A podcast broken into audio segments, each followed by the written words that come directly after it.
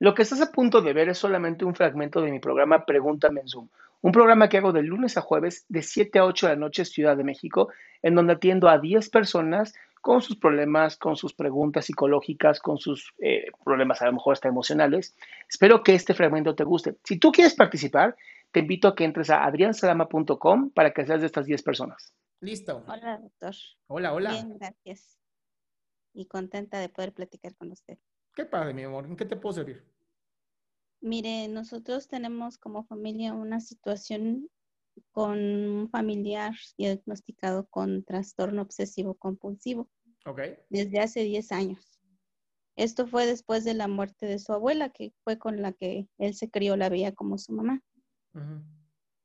Pues en aquel tiempo el medicamento fue con un psiquiatra y el medicamento funcionó muy bien y pues llevaba una vida normal, prácticamente normal, hacía sus cosas, trabajaba y todo.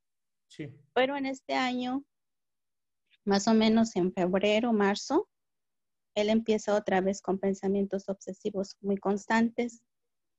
Tanto es así que pues le hacen difícil hacer sus actividades como bañarse, comer, trabajar, cualquier tipo de actividades. Este, le cambiaron algunos medicamentos, pero no vemos mejoría. Si ¿Pero está tomando, está tomando psicoterapia o nada más están basándose en medicamentos? está tomando psicoterapia, tiene un mes con psicoterapia, No, tiene pero igual tiempo. no hemos visto ninguna mejoría, No, nada. amor, tiene muy poco tiempo en psicoterapia, muy poco tiempo.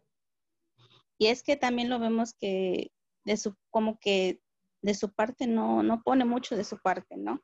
Pues porque Como tiene no- todo, no toda una tribu detrás que lo está ayudando. Amor, también ustedes no le pongan tan fácil el que pueda estar enfermo. O sea, ese es uno de los problemas graves de las enfermedades mentales. Uno, creen que solamente con medicamentos se quitan y no, también requieren psicoterapia.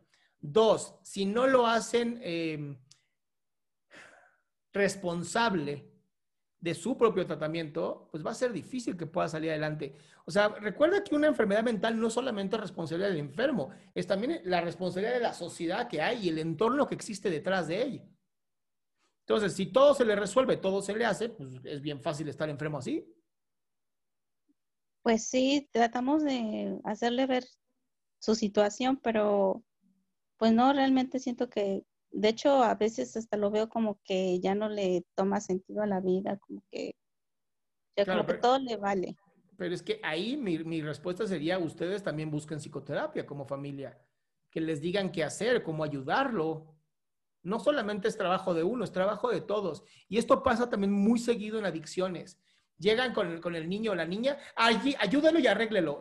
Ajá, ustedes también necesitan terapia. No, nosotros no. Ujú. ¿Por?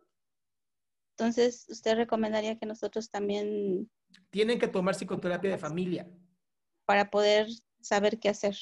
No, y no solamente para saber qué, qué poder hacer, sino para todos tener claro de que es una enfermedad de toda la sociedad, de todos ustedes en conjunto. Que uno sea el quien tenga el síntoma no significa que todo el problema sea de esa persona.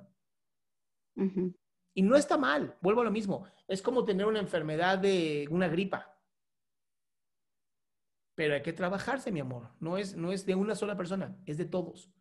Si todos empiezan a trabajarse muy bien, es maravilloso lo que se puede hacer. Sí, ¿Ah? doctor. Sí, pues sí. Gracias. A ti, mi cielo. Qué gusto que te hayas quedado hasta el último. Si tú quieres participar, te recuerdo adriansaldama.com, en donde vas a tener mis redes sociales, mi YouTube, mi Spotify, todo lo que hago y además el link de Zoom para que puedas participar.